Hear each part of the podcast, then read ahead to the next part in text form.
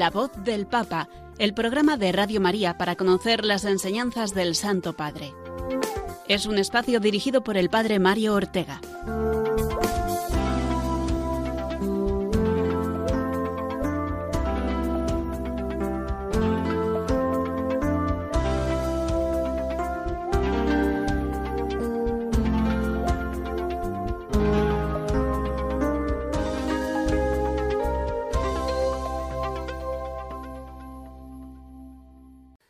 Buenos días, queridos amigos de Radio María y de este espacio de la voz del Papa que una semana más nos disponemos a comenzar.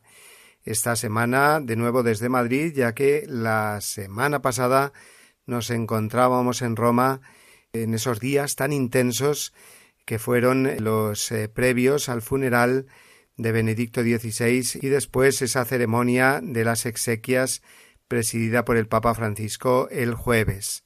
Aún damos gracias a Dios por la vida y también eh, la partida para el cielo de eh, Benedicto XVI, al que siempre recordaremos como ese pastor bueno, humilde, sencillo, trabajador, eh, sabio y prudente que ha guiado la Iglesia durante ocho años.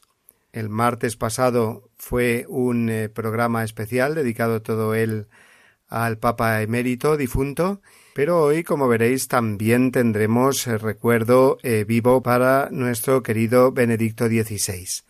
A la vez que estaremos eh, muy atentos, como siempre, al magisterio desarrollado por el Papa Francisco durante esta semana. Ha sido una semana muy intensa, no solamente por el funeral, sino también por las celebraciones propias de las últimas festividades del tiempo de Navidad.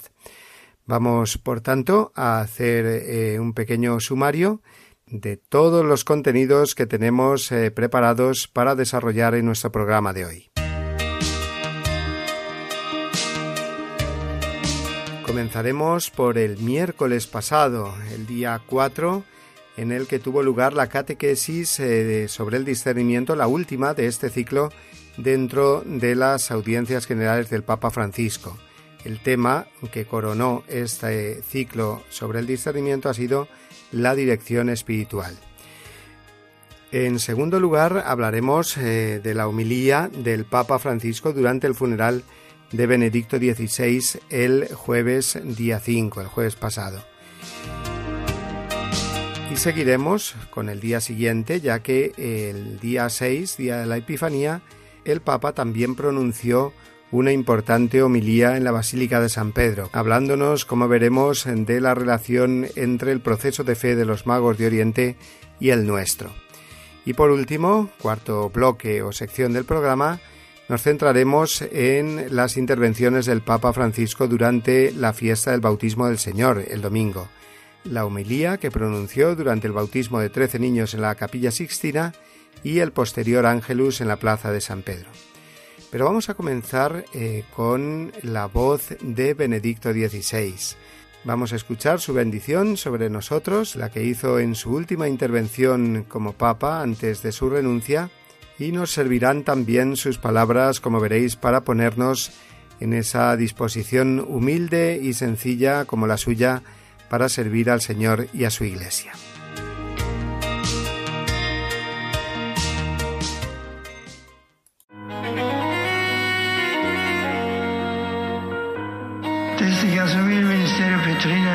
Del Señor he servido a su iglesia con la certeza de que es Él quien me ha guiado.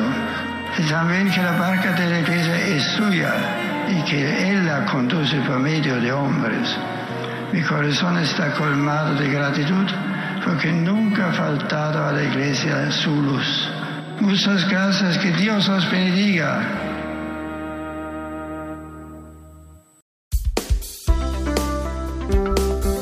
La voz del Papa, el programa de Radio María que te ofrece la enseñanza y la actualidad del Santo Padre.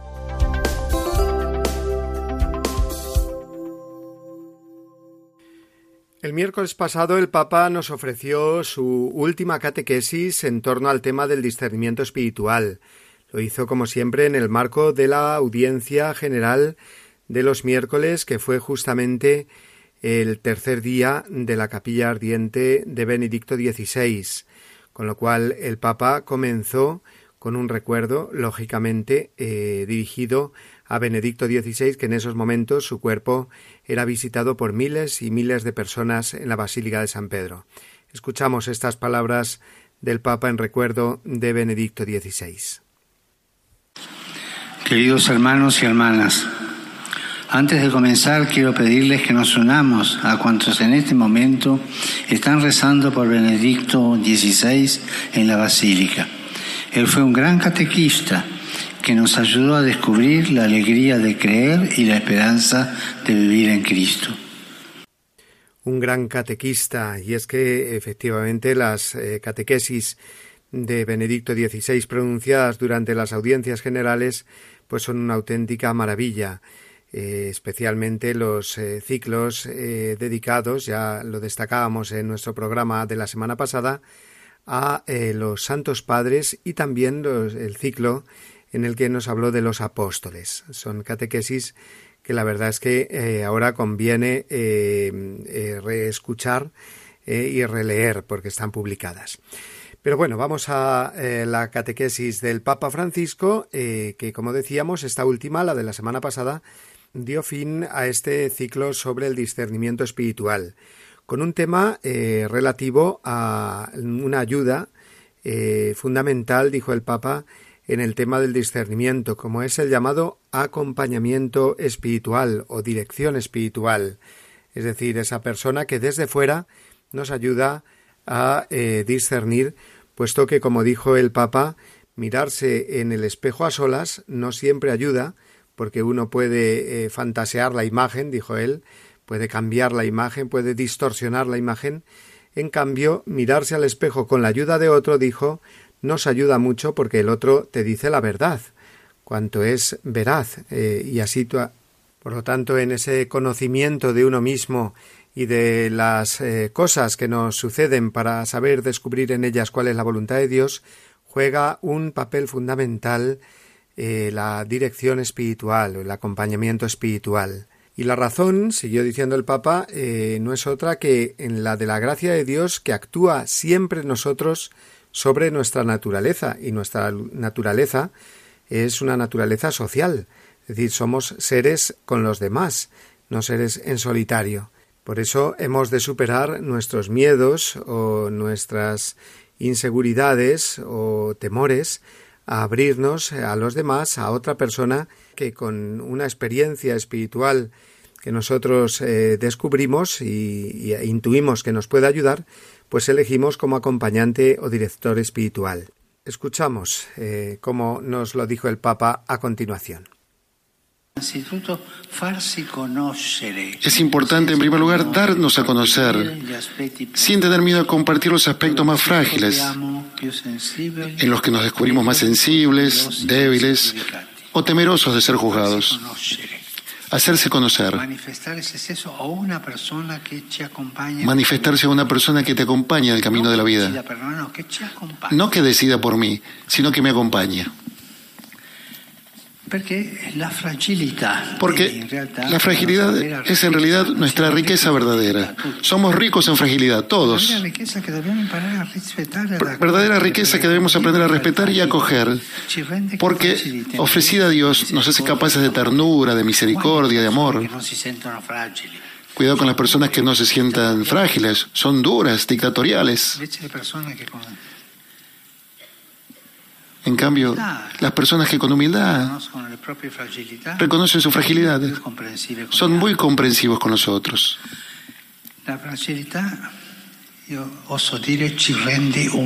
Me atrevo a decir que la fragilidad nos hace humanos. Fijaos qué indicaciones tan importantes nos ha dejado el Papa en estas palabras. Consiste en darnos a conocer sin tener miedo a compartir los aspectos más frágiles de nuestra vida es decir, manifestarnos a una persona que nos acompañe en el viaje de la vida, confiando en que esas debilidades que mostramos las mostramos precisamente sin miedo, con la esperanza de ser comprendidos, acogidos y por lo tanto bien acompañados. No consiste, ojo esta aclaración del Papa, que es muy importante, no consiste en que el director espiritual o acompañante decida por nosotros. No, sino que nos acompañe, que nos dejemos iluminar por sus consejos, pero que en ningún momento concibamos este acompañamiento o dirección espiritual como un poner todo en manos del director o acompañante espiritual, de modo que él decida. Tenemos que ser nosotros los que decidamos siempre, pero teniendo en cuenta nuestra fragilidad. Una fragilidad, ha dicho el Papa, que es en realidad nuestra verdadera riqueza. Fijaos qué importante esta idea, ¿no? Nuestra fragilidad es nuestra verdadera riqueza porque eh, nos hace aprender a respetar, a acoger a los demás, porque cuando se la ofrecemos a Dios, dice el Papa, Él nos hace capaces de ternura, de misericordia y de amor. Las personas eh, que no se sienten frágiles, en el fondo se muestran duras y dictatoriales, ha dicho el Papa, con los demás. En cambio, las que reconocen con humildad sus propias eh, debilidades son más comprensivas con los demás. Ha sido muy atrevida esa última frase final del Papa, pero es que es así. La fragilidad nos hace más humanos. Y es que el ejemplo nos lo ha dado el mismo Jesucristo, haciéndose débil por nosotros en el misterio de la encarnación y de la redención. Miremos el crucifijo, dijo el Papa, Dios que baja precisamente a la fragilidad. Miremos el pesebre, ahora en este tiempo eh, de Navidad recién terminado. Él compartió nuestra fragilidad y así hay que entender también este tema del acompañamiento espiritual. Compartir nuestra fragilidad con el fin de poder ser iluminados. Vamos a escuchar de nuevo al Papa y cómo prosiguió su explicación. El acompañamiento espiritual, si es dócil al Espíritu Santo, el acompañamiento espiritual, si es dócil al Espíritu Santo, ayuda a desenmascarar incluso graves malentendidos en nuestra consideración de nosotros mismos y en nuestra relación con el Señor. El Evangelio presenta El Evangelio presenta varios ejemplos de conversaciones clarificadoras y liberadoras hechas por Jesús. Pensemos, por ejemplo, en la de la samaritana. Lo leemos, lo leemos. Y siempre esta sabiduría y esta ternura de Jesús. Pensemos el caso de Saqueo. Pensemos en la mujer pecadora. Pensemos en Nicodemo. Pensemos en los discípulos de Maús. Y es que el ejemplo de Jesús no solamente es el que Él nos da, mostrándonos su propia fragilidad, en la cruz, en el pesebre, sino también el modo de acompañar a las personas que tiene Jesús, un modo completamente personal, y lo vemos, como ha dicho el Papa, en los ejemplos de la Samaritana, de Zaqueo, de Nicodemo, de los discípulos de Maús, o de tantos otros, por ejemplo, con sus discípulos. En esto consiste el verdadero encuentro con Jesús, en un encuentro personal, íntimo, donde uno no teme en abrir su corazón y presentarle su debilidad, su propia insuficiencia, su propia fragilidad. También tenemos en el Evangelio ejemplos de personas que se acercan a Jesús pero no le abren su corazón, se muestran ante él cerrados, cuando no prepotentes, pensando que lo saben ya todo, exponiéndole al Maestro una situación pero a la vez también dándose ellos las respuestas o las justificaciones. Y así, desde luego, es imposible tener un encuentro verdadero con el Señor. Bien, pues esta lógica del encuentro con el Señor es la que se sigue también en el tema del acompañamiento o de la dirección espiritual. El compartir con los demás, el abrir nuestro corazón a los demás, se convierte en una experiencia de salvación, de un perdón libremente recibido que nos acerca a Jesús. El acompañamiento o dirección espiritual lo que hace en nosotros es darnos luz. Dios nos da luz por medio de las otras personas. Dios hace que vayamos descubriendo los elementos verdaderos que hay en esas oscuridades que muchas veces nos invaden, ¿no? y que nos hacen eh, caer en pensamientos como el de que lo he hecho todo mal, que no valgo nada, que nadie me comprende, que nunca tendré éxito, que estoy destinado al fracaso. Pues cuántas veces nos ocurre pensar en estas cosas, en pensamientos eh, falsos y venenosos, dijo el Papa, y es precisamente la confrontación con el otro la que nos ayuda a desenmascarar al eh, maligno es la que nos ayuda a sentirnos amados y estimados por el Señor cuando somos escuchados, comprendidos y acogidos por otra persona. Todo esto nos ayuda a aclarar bien las cosas de nuestro interior, ver de dónde vienen las raíces y así superarlas, dijo el Papa. Y vamos a seguir escuchando su voz. Quien acompaña no sustituye al Señor. No hace el trabajo en lugar del acompañado, sino que camina a su lado. Le anima a leer lo que se mueve en el corazón, el lugar por excelencia donde habla el Señor. El, el que hace acompañamiento espiritual, que lo llamamos director espiritual, pero no me gusta mucho eso, me gusta más acompañamiento espiritual, acompañante espiritual. Es el que te dice, mira, cuidado aquí, que hay cosas que pasan. Y, te ayuda a entender mejor, a seguir siempre la voz del Señor, a descubrir la voz del tentador, la voz de las dificultades que no puedo superar. Pero es muy importante. no caminar solo. El Papa ha mostrado aquí su opinión con respecto al modo de denominar a la persona que nos acompaña. Es el que normalmente se ha denominado director espiritual, pero el Papa ha dicho que prefiere el término acompañante espiritual porque responde más a esta dinámica tal como la viene explicando, la dinámica del Evangelio, del encuentro con el Señor y no tanto a lo mejor a esa palabra director, que entendiéndola bien por supuesto no pasa nada, pero que puede llevar a malentendidos eh, en el sentido de que pensamos que Él nos va a dirigir de alguna manera nuestra vida. Por eso terminará eh, diciendo el Papa que en el acompañamiento espiritual es importantísimo experimentar la filiación y la fraternidad espiritual, las dos cosas, el sentirse hijo y por lo tanto necesitado, hijo de Dios, pero necesitado y Dios nos da pues su gracia a través de otras personas, como también la fraternidad espiritual, es decir, ver al acompañante espiritual como ese amigo, ese hermano que me acompaña, que me ayuda. Escuchemos de nuevo al Papa eh, cómo él lo explicó.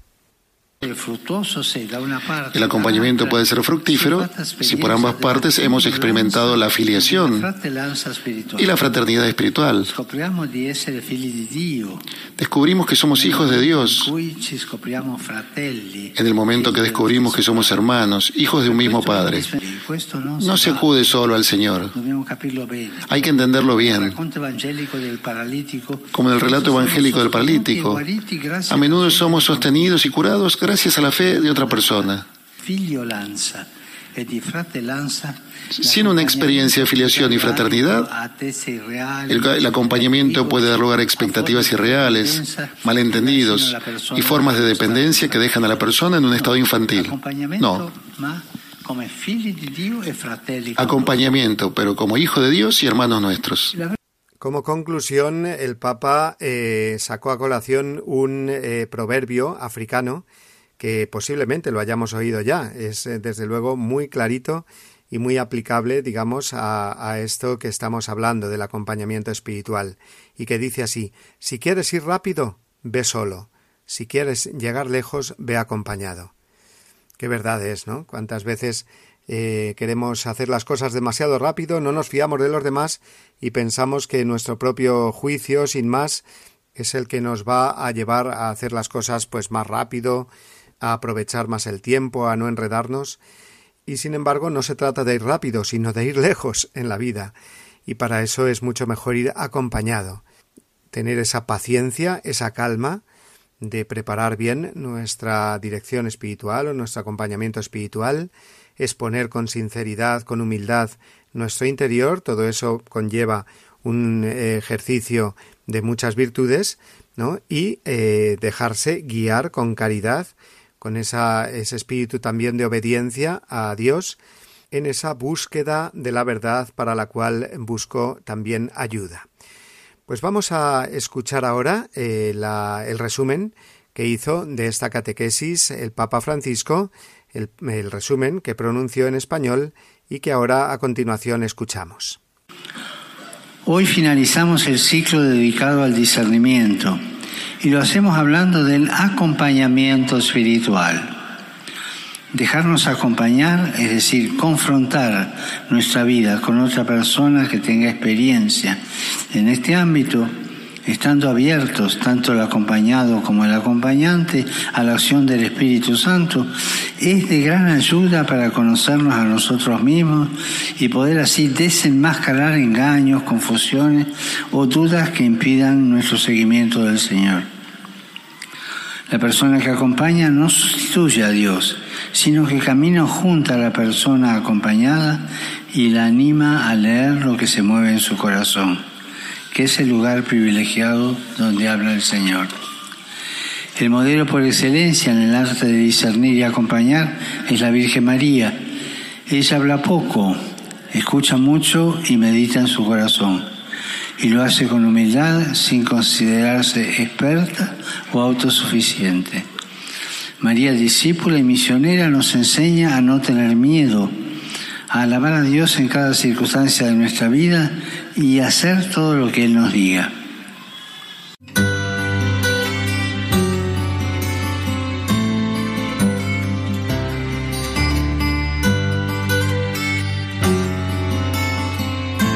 El Señor hizo de Simón, al que dio el nombre de Pedro, y solamente de él, la piedra de su iglesia.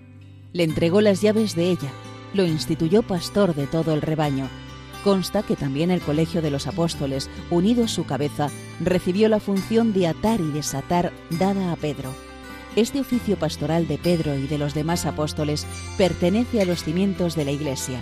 Se continúa por los obispos bajo el primado del Papa. Catecismo de la Iglesia Católica, número 881.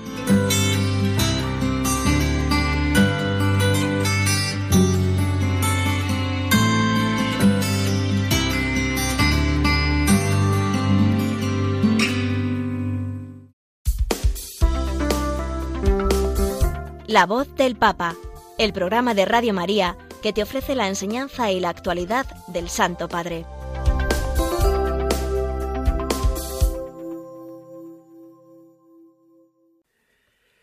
Al día siguiente de la audiencia, en la semana pasada, como sabemos, el jueves, tuvo lugar el funeral de Benedicto XVI. Funeral solemne en la plaza de San Pedro, pero sobrio al mismo tiempo, en una mañana muy fría, la recuerdo bien, allí estábamos y desde allí eh, transmitimos también o ayudamos en la retransmisión que desde los estudios centrales de Radio María se hacía. Eh, la humilía del Santo Padre, que es lo que nos disponemos a comentar ahora, fue, en mi opinión, una humilía preciosa, una humilía elegante, profunda y sugerente. Lo digo porque mm, es una lástima que se hayan escuchado voces de alguna manera críticas a esta homilía que pronunció el Papa Francisco, voces que, tratando de defender de alguna manera el legado de Benedicto XVI, han presentado esta homilía del funeral suyo como muy fría, muy distante, sin apenas nombrarlo, y por lo tanto sugiriendo que no fue una humilía a la altura de un momento tan importante ni de una persona tan importante como ha sido Benedicto XVI. Pues yo creo que nada de eso, ya que quien lee la humilía detenidamente, pues se da cuenta de él eh, la profundidad que tiene. En el momento en que fue pronunciado un servidor, aunque se encontraba allí, pues eh, estaba siguiendo la celebración con todos los periodistas acreditados y por lo tanto no la pude seguir en detalle, pero lo suficiente para darme cuenta en cuanto se pronunciaba que era una humilía realmente interesante. ¿Por qué? Porque aunque no hiciera alusiones directas al Santo Padre eh, Benedicto, sí que fue una descripción total de lo que ha sido la vida y la muerte del Papa emérito de una manera, como digo, muy elegante, profunda y sugerente, sugiriendo muchas cosas, muy al estilo de lo que hubiera sido una humilía pronunciada por el mismo Benedicto XVI, con un amor y un respeto muy grande hacia la Iglesia, hacia los designios de la historia que el Papa Benedicto pues supo interpretar y vivir de una manera tan preciosa, tan discreta, tan silenciosa, tan elegante. Creo que la humilía se correspondía precisamente a esto y que al Papa Benedicto desde luego le hubiera gustado mucho. Comenzó el Papa Francisco con el versículo Padre, en tus manos encomiendo mi espíritu, las últimas palabras de Jesús en el Evangelio de San Lucas, que fue el que se leyó en la ceremonia. Estas últimas palabras del Señor, dijo el Papa, manifiestan que la vida de Jesús fue un continuo entregarse en manos de su Padre y también un entregarse en las manos de sus hermanos, De hecho, qué significativo es que las palabras del resucitado fueron precisamente estas también. Aquí están mis manos, le dijo a Tomás, ¿no? Las manos del Señor, unas manos entregadas a Dios y entregadas a los hermanos. Y aquí es donde se empieza a describir la actitud de Benedicto XVI, la vida de Benedicto XVI. Recuerdo muy bien, porque también me encontraba en Roma cuando renunció el Papa Ratzinger, que decía eh, que nada sucede en la historia que no caiga en las manos de Dios. Precisamente la imagen de las manos era muy utilizada por el Papa emérito. Y también no es por casualidad que muchas de las fotos que se han eh, hecho del cuerpo de los restos mortales de Benedicto XVI hayan sido de esas manos que sostenían el rosario y la cruz, esas manos que tanto han bendecido, que con tanta delicadeza saludaban, que con tanta delicadeza también me expresaban la belleza a través del piano que tocaba, esas manos que acariciaban y que bendecían, esas manos de buen pastor, como siguió eh, la humilía del Papa diciendo, ¿no? Eh, en tus manos encomiendo mi espíritu es también una invitación y el programa de vida que inspira y quiere moldear como un alfarero el corazón de pastor. Aquí subrayó el Papa Francisco el gran corazón que tenía Benedicto XVI, un corazón ante todo de pastor, a imagen del buen pastor. Y a continuación, en el tercer párrafo, la homilía fue más bien corta, pero muy eh, condensada, en el tercer párrafo, como digo, empieza a hacer una descripción de lo que fue la vida de Benedicto XVI, una descripción así como muy concreta, con frases que comienzan directamente con la palabra que quiere subrayar. En primer lugar dice entrega orante, que se forja y acrisola silenciosamente entre las encrucijadas y contradicciones que el pastor debe afrontar y la confiada invitación a apacentar el rebaño. Eh, estaba reconociendo el Papa Francisco ese camino difícil que le tocó eh, recorrer a Benedicto XVI como Papa, tantas encrucijadas, contradicciones, tantas decisiones difíciles que tuvo que tomar, tanta claridad que fue inspirando eh, durante los años de su pontificado en toda la Iglesia y eh, luego también pues todo ese desgaste eh, y cansancio por el bien del pueblo de toda la Iglesia. Después continúa diciendo otra característica fecundidad invisible e inaferrable que nace de saber en qué manos se ha puesto la confianza, ¿no? Fecundidad invisible e inaferrable, es decir, esa fecundidad que todos reconocemos eh, ahora en la vida y la muerte de Benedicto XVI, todo ese legado que nos ha dejado tan maravilloso, no solo en su obra, sino sobre todo con su vida, y por lo tanto el Papa Francisco también lo estaba reconociendo ahí, fecundidad invisible e inaferrable. Eh, tercero, dice confianza orante y adoradora. Fijaos, esta es eh, la frase que subrayé durante mis comentarios eh, al funeral eh, que hicimos en directo en la semana pasada y la vuelvo ahora a repetir esta frase confiada, orante y adoradora, capaz de interpretar las acciones del pastor y ajustar su corazón y sus decisiones a los tiempos de Dios. Creo que de una manera mm, muy precisa está definiendo lo que fue la vida de Benedicto XVI, una confianza desde la oración y la adoración con la cual pudo interpretar eh, pues los tiempos de Dios, ¿no? Y cuando era el tiempo de decir que sí, en el eh, cuando fue elegido papa, dijo que sí, se echó a cuestas a la Iglesia y cuando fue el tiempo y el Señor así se lo hizo ver y él nos lo trató de hacer ver a todos de que debía renunciar, pues también desde la confianza orante y adoradora saber eh, tomar esa dificilísima mm, decisión. Y por último, una eh, última em, descripción de Benedicto XVI, un último aspecto, dice entrega sostenida por la consolación, del Espíritu, que lo espera siempre en la misión. Es decir, es estar en la conciencia de estar guiado por el Espíritu, sostenido por él en la misión. Eso Benedicto XVI también lo decía por activa y por pasiva cómo se sentía guiado por el Espíritu, cómo él eh, se consideraba solo un humilde servidor en la viña del Señor, un humilde trabajador en la viña del Señor. El Señor es el que inspira y el que sostiene el trabajo de todos sus servidores.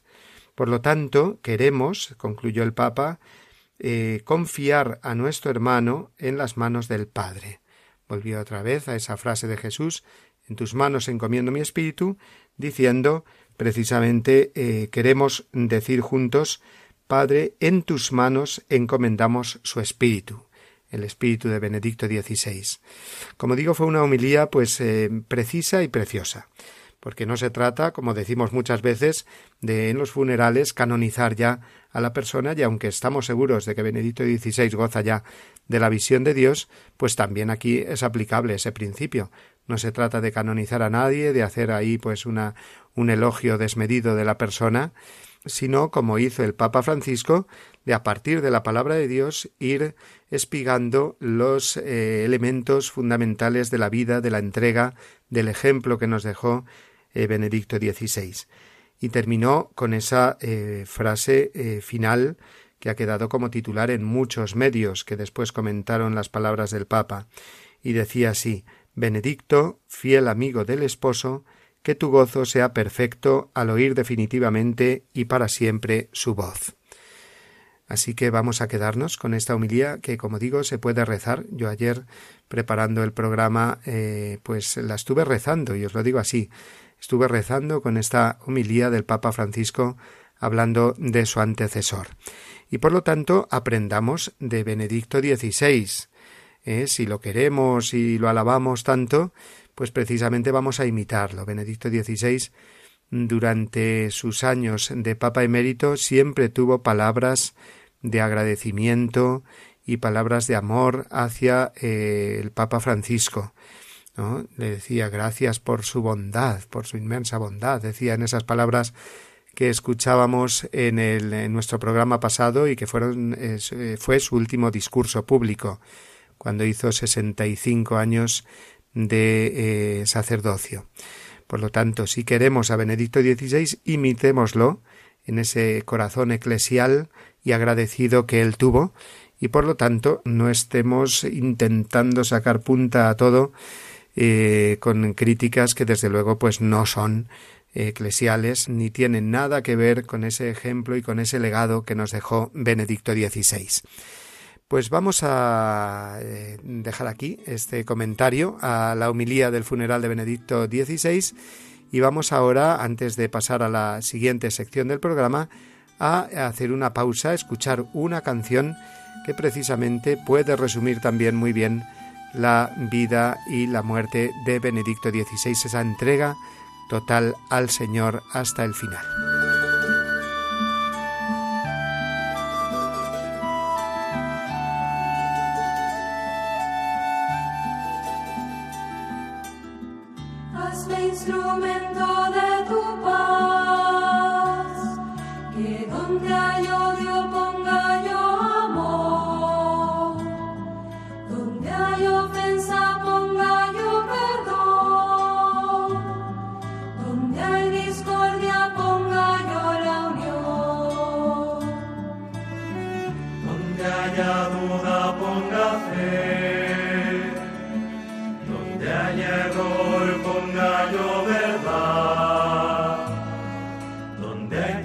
La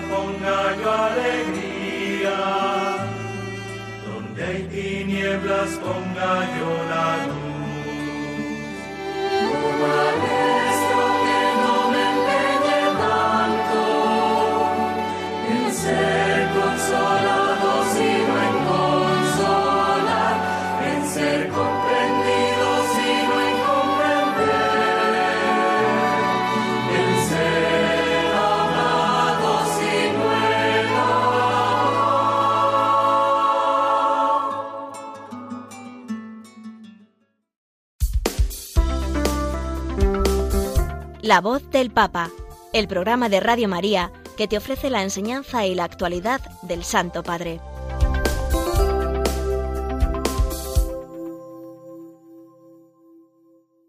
La tercera parte de nuestro programa de hoy la dedicamos a la homilía del Papa el día de la Epifanía.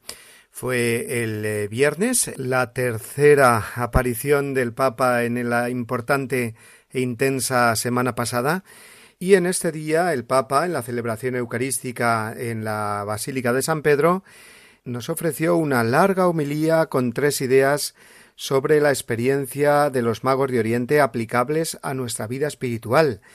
El planteamiento era en cómo nos enseñan los magos a encontrar a Dios. Y el Papa describió, como digo, tres escenarios que nos ofrece esta festividad de la Epifanía y la experiencia de los magos. En primer lugar, dijo, eh, Dios quiere ser eh, buscado en la inquietud de las preguntas, porque fueron las preguntas precisamente lo que los magos se hicieron al contemplar la estrella, no se quedaron cruzados de brazos, dejaron que Dios les interpelara por medio de ese signo que veían. Se trata de la inquietud de las preguntas como un elemento fundamental de nuestra fe. Nuestra fe nos lleva no a quedarnos y a regodearnos simplemente en unas seguridades ya obtenidas, sino que a partir de ellas precisamente nos sigamos preguntando. Dejemos espacio, dice el Papa, a las preguntas importantes de la vida, preguntas que nos hacen salir de la presunción del estar bien y nos abren a aquello que nos supera. Dios siempre nos supera y por lo tanto esa inquietud de las preguntas es el camino de la fe, que los magos nos proponen. Ellos, cuando llegaron a Belén, precisamente eh, lanzaron esta pregunta ¿Dónde está el que acaba de nacer? Y es que el camino de la fe comienza cuando, con la gracia de Dios, damos espacio a la inquietud que nos mantiene despiertos. Y nos hacemos preguntas eh, parecidas a esa de los magos. ¿Dónde está la felicidad para mí? ¿Dónde está la vida plena a la que aspiro?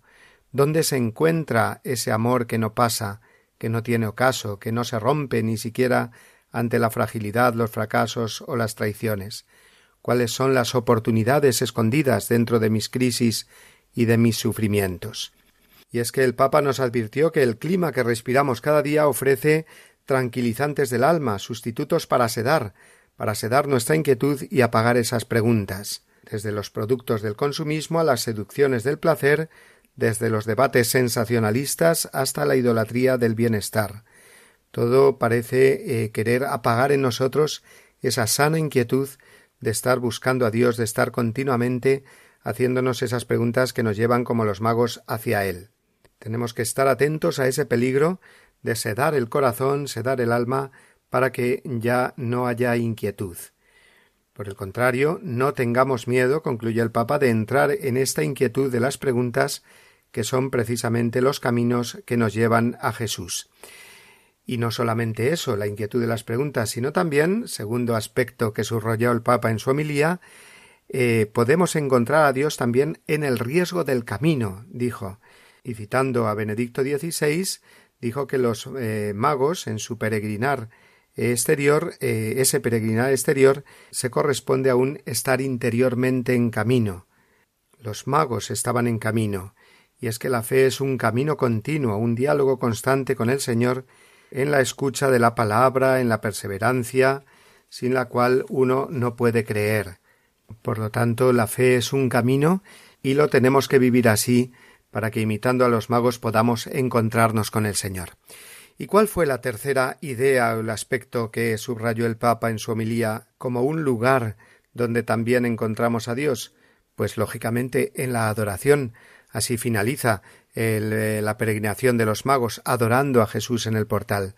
Pues también el Papa nos hizo ver que en este asombro de la adoración, este dejar tiempo para encontrarnos a solas con el Señor, en el Santísimo, en nuestra oración recogida de cada día, Ahí es donde realmente Dios se nos muestra y donde vamos colocando, digamos, todas las eh, demás piezas del puzzle de nuestra vida. De nada nos sirve activarnos pastoralmente, dijo el Papa, si no ponemos a Jesús en el centro y lo adoramos. Es el asombro de la oración. Y el Papa se lamentó de que por lo general nos falta la oración de adoración. Hemos perdido el sentido de adorar, porque hemos perdido la inquietud de las preguntas y la valentía de avanzar en los riesgos del camino. Por lo tanto, hoy el Señor nos invita a hacer como los magos, postrarnos, rendirse ante Dios con el asombro de la adoración. Adoremos a Dios y no a nuestro yo, concluyó el Papa.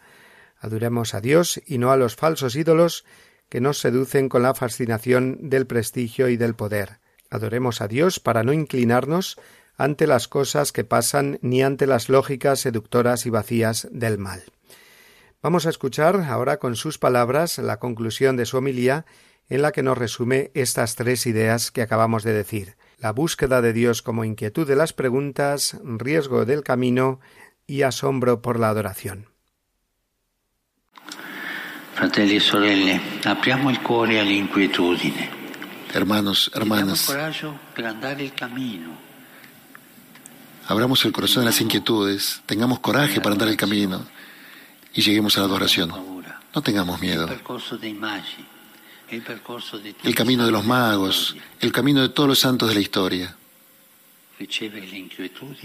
Recibe la inquietud, se pone en camino y adora. Hermanos y hermanas, no dejamos que se apague en nosotros la inquietud de las preguntas. No detengamos nuestro caminar cediendo a la apatía o a la comodidad. Y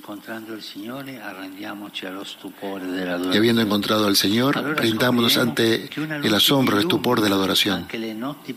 Entonces, descubriremos que una luz ilumina también las noches más oscuras es Jesús, la estrella radiante de la mañana, el sol de justicia, el fulgor misericordioso de Dios que ama a todos los hombres y a todos los pueblos de la tierra.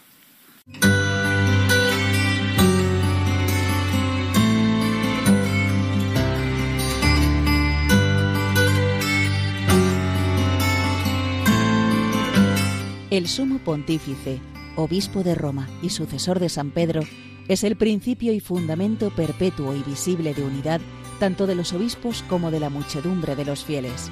El pontífice romano, en efecto, tiene en la Iglesia, en virtud de su función de vicario de Cristo y pastor de toda la Iglesia, la potestad plena, suprema y universal que puede ejercer siempre con entera libertad. Catecismo de la Iglesia Católica, número 882.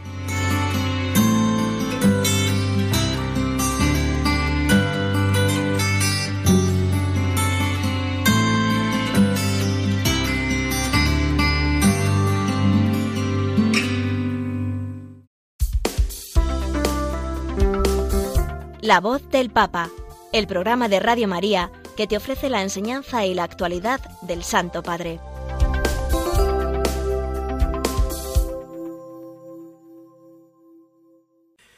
Vamos ya con la última parte del programa que vamos a dedicar no como hacemos eh, normalmente a algunos de los documentos del Papa, sino a completar esta semana intensísima que tuvo lugar en Roma y en torno al Papa, que fue la semana pasada, que comenzó, como hemos visto, con la audiencia del miércoles, continuó después el jueves con los funerales por Benedicto XVI, el viernes la solemnidad de la Epifanía, y aún faltaba otra fiesta importante que, como sabemos, es la que se celebró este domingo y que puso fin al tiempo de Navidad, y es la festividad del bautismo del Señor.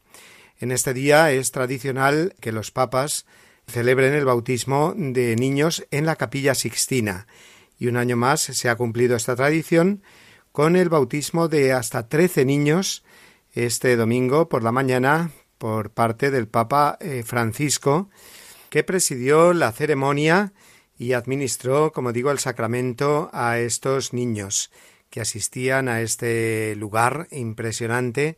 A ellos precisamente les recordó en su breve homilía el deber que adquieren al presentar a sus hijos en el bautismo de educar a los niños en la fe, de enseñarles lo primero de todo a rezar, dijo el Papa.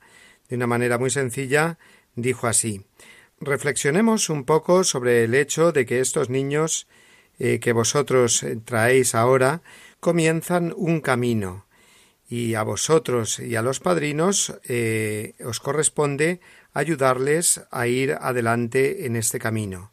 Hay que enseñar a rezar desde niños, que aprendan a rezar como niños, al menos con las manos, con los gestos, que aprendan la oración desde pequeños, porque la oración será lo que les dará su fuerza durante toda la vida, en los momentos buenos para, para agradecer a Dios y en los momentos eh, malos para encontrar la fuerza. Es la primera cosa que vosotros debéis enseñar a rezar. Es muy importante y no se da por supuesto eh, que los eh, padres y los padrinos tengan clara esta responsabilidad que adquieren. Así que el Papa nos está dando ejemplos, sobre todo pues a todos los sacerdotes y ministros del bautismo, a que recordemos esto a los padres y padrinos de los niños cuando vienen a bautizarlos.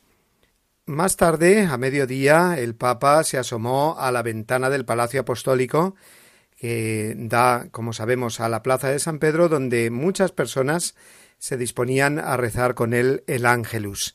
En esta ocasión, el Papa reflexionó en torno al Evangelio, a esa escena del bautismo del Señor, según San Mateo, que el Papa nos dijo que era una escena asombrosa, la primera vez que Jesús después de toda su vida oculta en Nazaret, y lo hace poniéndose en la fila de los pecadores que esperaban ese bautismo de conversión de manos de San Juan. Gran asombro nos produce, dijo el Papa, ver a Jesús en la fila de los pecadores. El mismo Juan quedó sorprendido también por esto. Pero ¿por qué tomó Jesús esta decisión? se pregunta el Papa. Ya sabemos eh, por la teología que eh, Jesús cargaba con todos los pecados de la humanidad y que ese era el modo de hacernos eh, visible, palpable, que Él venía a redimirnos. Pero el mismo Evangelio nos ofrece las palabras de Jesús como respuesta a San Juan cuando le preguntó, y fueron las palabras en las que el Papa se fijó. Jesús respondió Conviene que así cumplamos toda justicia.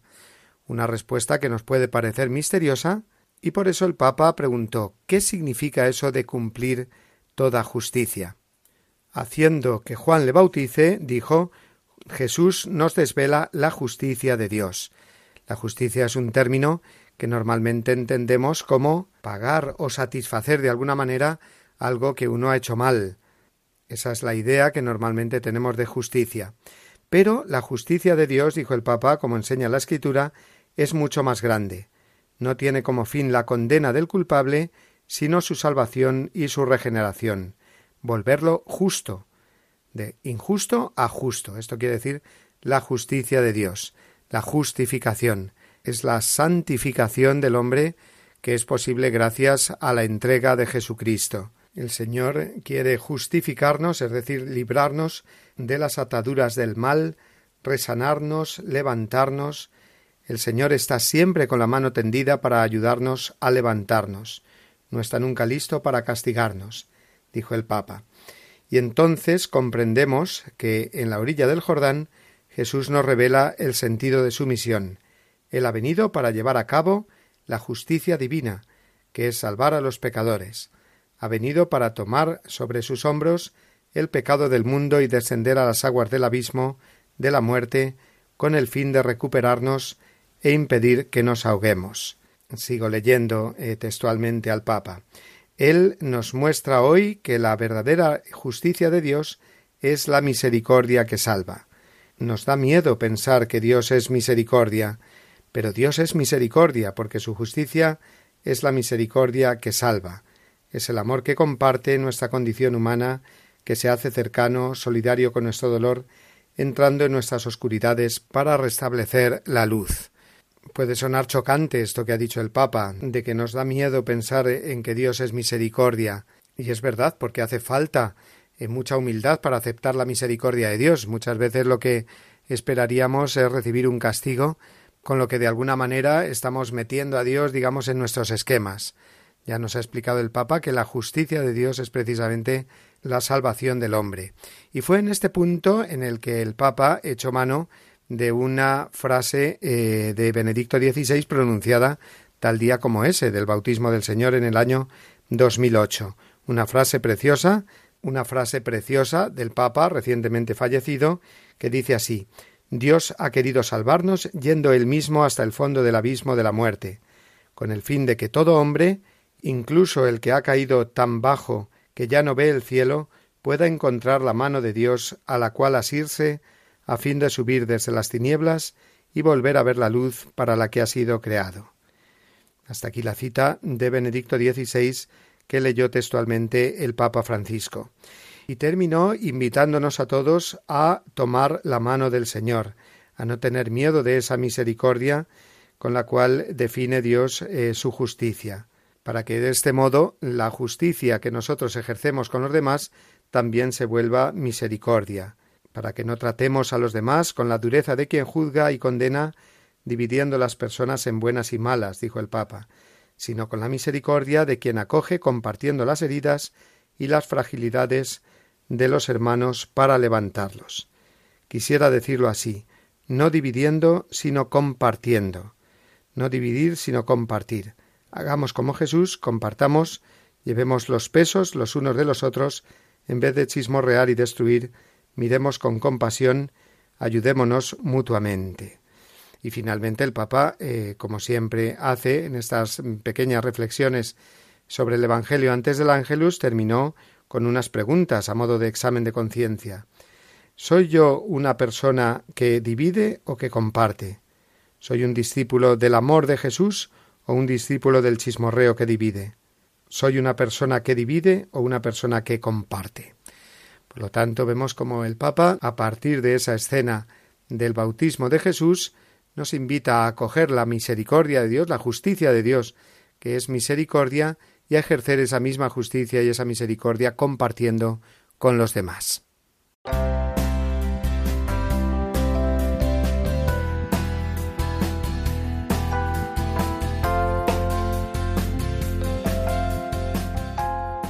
Llegamos así amigos al final de nuestro tiempo de hoy, un programa que hemos dedicado a la intensa semana eh, vivida en Roma con motivo del funeral de Benedicto XVI y también las últimas celebraciones del periodo de Navidad.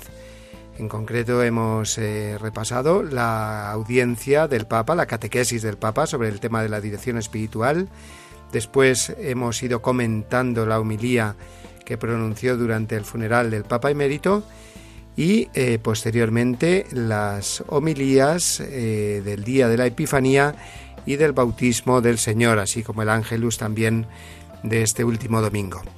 Vamos a despedirnos ya, sí, recordándoos, eh, como solemos hacer, en nuestro correo electrónico al que podéis escribir mandando las sugerencias, dudas, comentarios, preguntas, todo lo que queráis escribirnos y también recordándoos que podéis descargar nuestro programa en el podcast de Radio María y poderlo compartir con las personas que tal vez a esta hora de la mañana pues no pueden escucharlo en directo. Y nada más, amigos, os esperamos la semana que viene a esta misma hora del martes, las 11 de la mañana, las 10 en las Islas Canarias.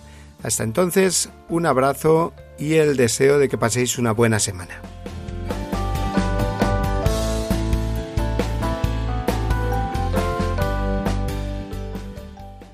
Les deseo lo mejor, que Dios los bendiga y no se olviden de rezar por mí. Gracias.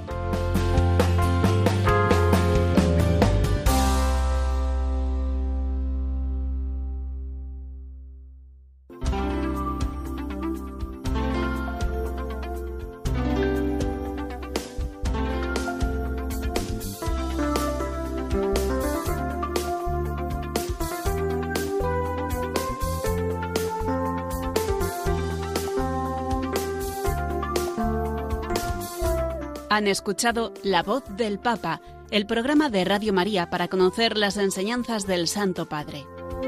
Es un espacio dirigido por el Padre Mario Ortega.